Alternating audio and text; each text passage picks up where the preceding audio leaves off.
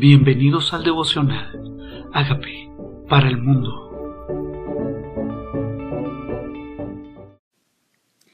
Éxodo capítulo 20. Los diez mandamientos.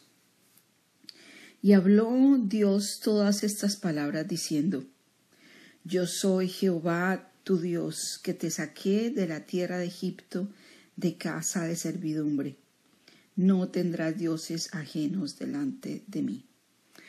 Primero es Dios quien habla, Jehová, el que te hizo sacar de la casa de servidumbre. Cuando estamos hablando de, primero nos establece delante de quién estamos y quién es el que nos está estableciendo estos mandamientos. No es Moisés el que nos establece estos mandamientos, es Dios el que nos saca, el que nos rescató del pasado. El primer mandamiento dice, no tendrás dioses ajenos delante de mí. Es el primero. No tendrás dioses ajenos delante de mí. No hay nadie más fuera de él. Ese es el primero, nadie más. Primero es él. Luego dice, el segundo, no te harás imagen ni ninguna cosa semejanza, semejanza, de ninguna semejanza a lo que está arriba en el cielo, ni abajo en la tierra, ni en las aguas debajo de la tierra, no te inclinarás a ellas, ni las honrarás, porque yo soy Jehová tu Dios fuerte, celoso, que visito la maldad de los padres sobre los hijos hasta la tercera y cuarta generación de los que me aborrecen. Dios llama aborrecimiento a Él, menosprecio a Él, cuando hacemos imagen de lo que está arriba en el cielo. Es que es de Dios, Él está arriba en el cielo, no te hagas imagen de Él. No te hagas ninguna semejanza, no construyas semejanza de Él. No te inclines a ellas, ni las honres. Ah, pero es que yo le pongo velas y flores, pero no las, no me inclino. Aquí dice no las honres. De lo que está arriba en el cielo, ah, es que es mi papá o es mi abuelita está en el cielo, no te inclines a ella, no la honres, no honres, no te hagas imagen para honrar, para inclinarte, no lo hagas. Primero dice no tengas dioses ajenos, ahora te dice no te hagas imagen de eso. Dice que es aborrecimiento y que él visita la maldad de los padres hasta la tercera y cuarta generación. Sus hijos reciben la consecuencia de ese menosprecio porque Dios visita esa maldad. O sea, va con esa maldad, esa consecuencia, ese pecado hasta la tercera y cuarta generación. Luego dice, y hago misericordia a millares a los que me aman y guardan mis mandamientos. O sea, Dios quiere que tenga en cuenta que es amarlo a Él, guardar sus mandamientos, y Él hace misericordia en mi vida si yo los guardo. Tercero, no tomarás el nombre de Jehová tu Dios en vano, porque no dará por inocente al que tomare su nombre en vano. O sea, utiliza su nombre para cualquier cosa, no honra su nombre, no respeta su nombre. Luego dice, acuérdate del día de reposo para santificarlo, sea el sábado. Era en ese momento seis días trabajarás y harás toda tu obra, mas el séptimo día, día es de reposo para Jehová.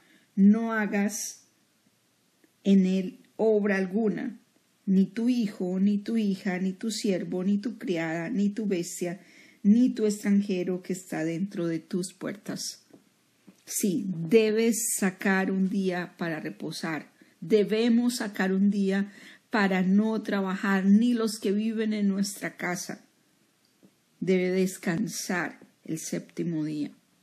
Es una señal de creerle a Dios que Dios es mi proveedor.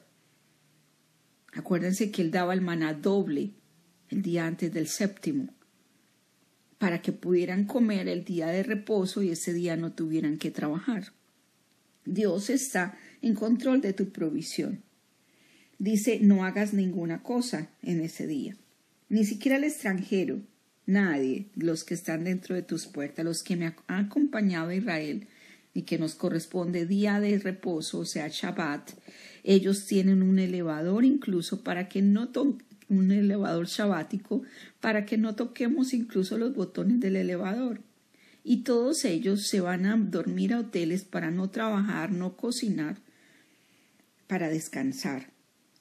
Porque en seis días hizo Jehová los cielos y la tierra, el mar y todas las cosas que en ellos hay, y reposó el séptimo día. Por tanto, Jehová bendijo el día de reposo. Te va a ir bien solamente por creerle a Dios y hacerlo, dice, y lo santificó. Siguiente mandamiento, honra a tu padre y a tu madre para que tus días se alarguen en la tierra que Jehová tu Dios te da. Este mandamiento, además de obedecerlo, tiene promesa. Dice, honra a tu padre para que se alarguen tus días sobre la tierra. Ninguna persona pensaría que está enferma porque no honró a su padre y a su madre. Para que se alarguen tus días. O sea, tiene una promesa incluida honrar a los padres. O sea, días de salud. Días de salud.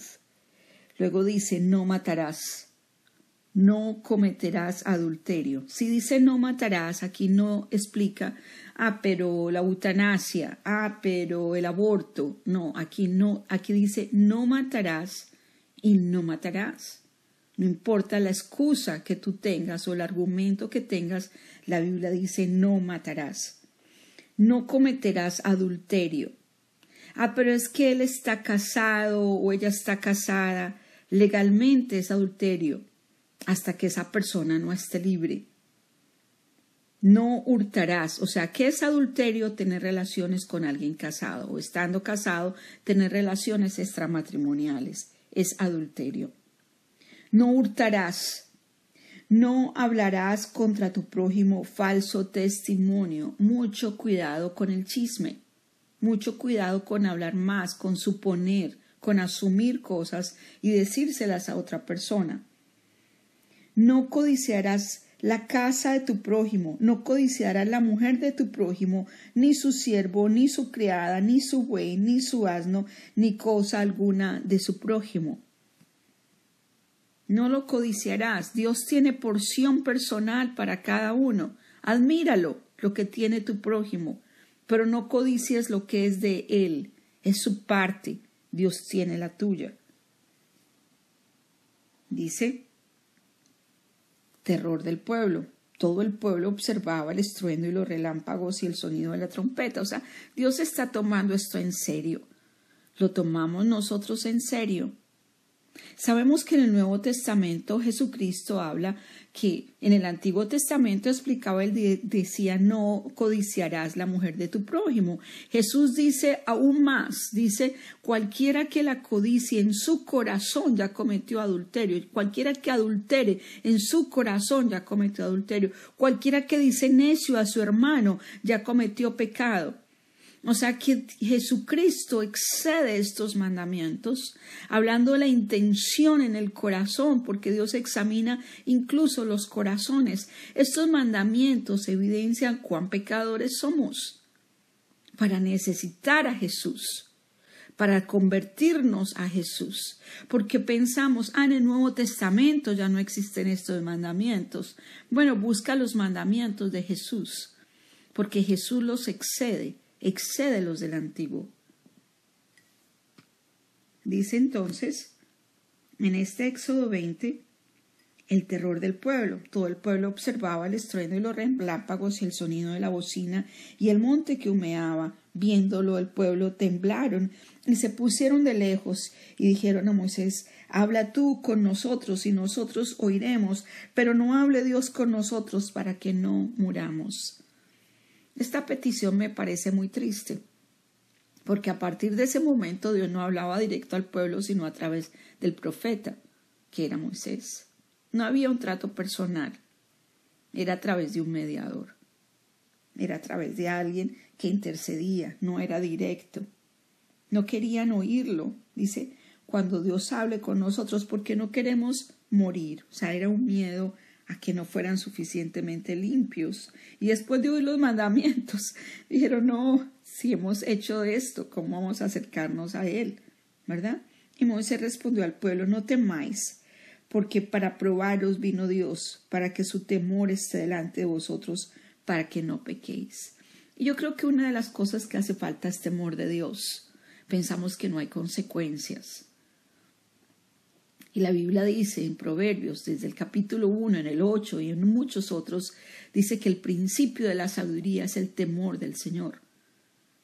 O sea, temer a Dios no es miedo, es un temor de no querer desagradarlo, es saber cuán serio es, es tenerlo respeto a sus palabras.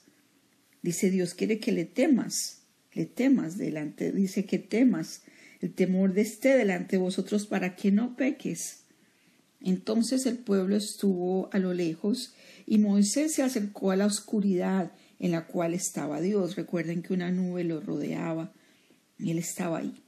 Jehová dijo a Moisés, así dirás a los hijos de Israel, vosotros habéis visto que he hablado desde el cielo con vosotros. No hagáis conmigo dioses de plata. Vuelve a decirlo lo repite, este mandamiento lo repite. No hagáis conmigo dioses de plata, ni de oro os haréis.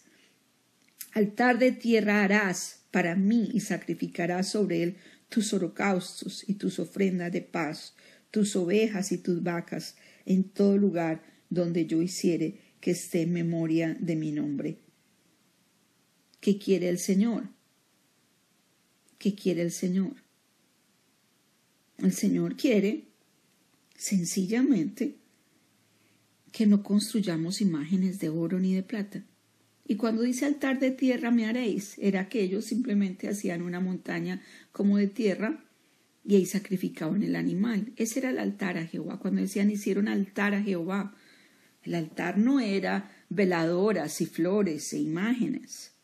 No, el altar a Jehová era un lugar de tierra donde ponían el animal, donde lo sacrificaban, porque se necesitaba la muerte de un animal, la sangre que fuera esparcida para perdón de pecados y el animal para cubrir el pecado, como hizo desde Adán, que mató un animal para cubrir el pecado a Nieve, para cubrir su desnudez. Dice, altar de tierra me harás, sacrificarás sobre él tus holocaustos. Dice, en todo lugar donde yo hiciere que esté la memoria de mi nombre, vendré a ti y te bendeciré. Vendré a ti y te bendeciré. Cuando Dios quiere, cuando Dios hace pacto contigo, dice, me harás saltar. Y vengo a ti. Y Abraham hacía altar en cada lugar donde Dios hablaba.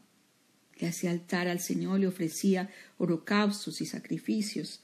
Nosotros ya tenemos nuestro Cordero, que es el Señor Jesucristo, que ya fue inmolado por nosotros y quiere que nuestro altar sea nuestro corazón donde lo adoremos, donde le exaltemos. No imágenes, no le tengas un altar, un montón de bultos de, de palata o de oro. Aquí dice no lo hagas. Y es Dios mismo quien lo dijo.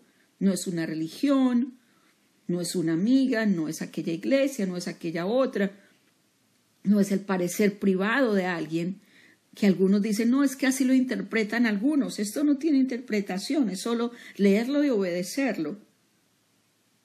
Dice entonces, vendré a ti te bendeciré. Si me hicieres altar de piedras, no las labres de cantería, porque si alzares herramientas sobre a él, lo profanarás.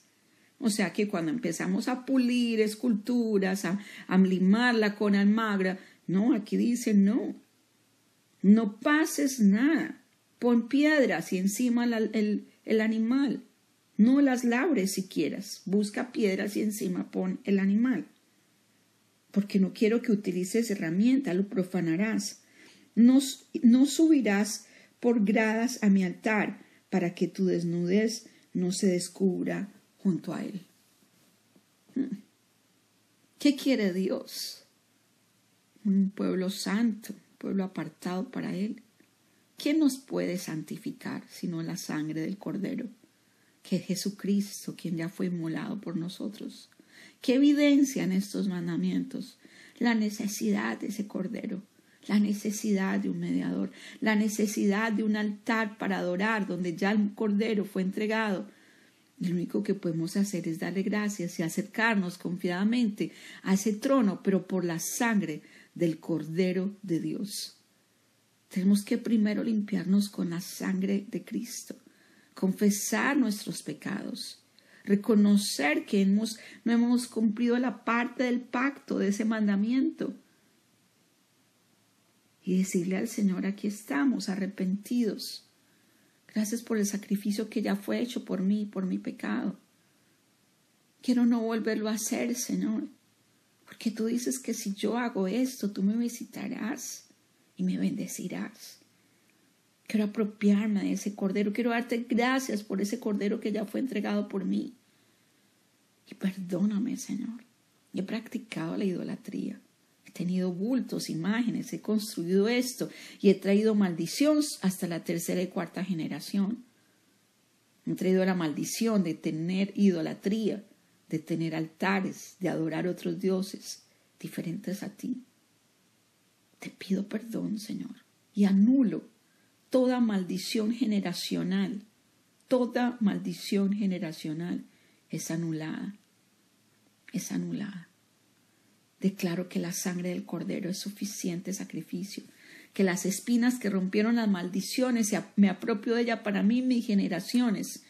Aún te pido perdón por el pecado de mis padres que trajeron sobre mí la idolatría, yo pensando que era lo correcto, lo estaba practicando. Por eso Pedro dice que tú, no me, que tú me rescataste de la vana manera de vivir aprendida de mis padres, no con cosas corruptibles como oro o plata, sino con la sangre preciosa de un cordero sin mancha y sin defecto.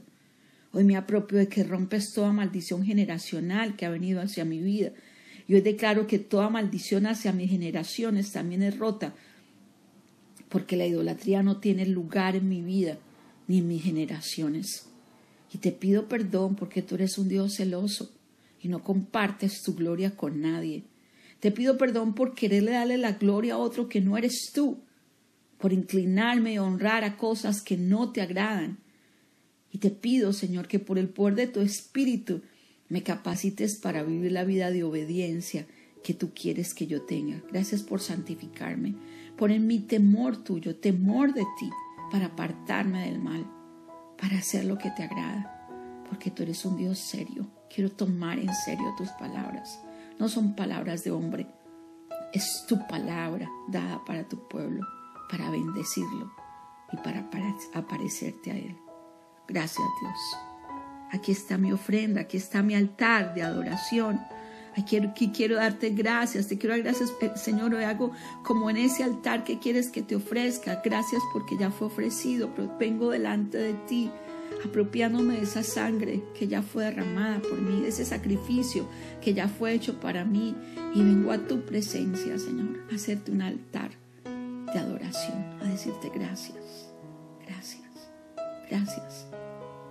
Porque tu gracia hace que no sea mi pecado contado, sino tu sangre derramada por mí, que me otorga el perdón. Colosenses 1.12 dice que por la sangre de ese cordero yo fui trasladada de la potestad de las tinieblas a tu reino. Gracias Señor. Gracias Señor por tu palabra hoy. Permíteme ser obediente a ella. Todo argumento que se me pasa por la cabeza, toda tradición que he tenido, Señor, tiene que morir respecto de tu revelación. Permite que yo viva por revelación y no por tradición. En el nombre de Jesús. Amén.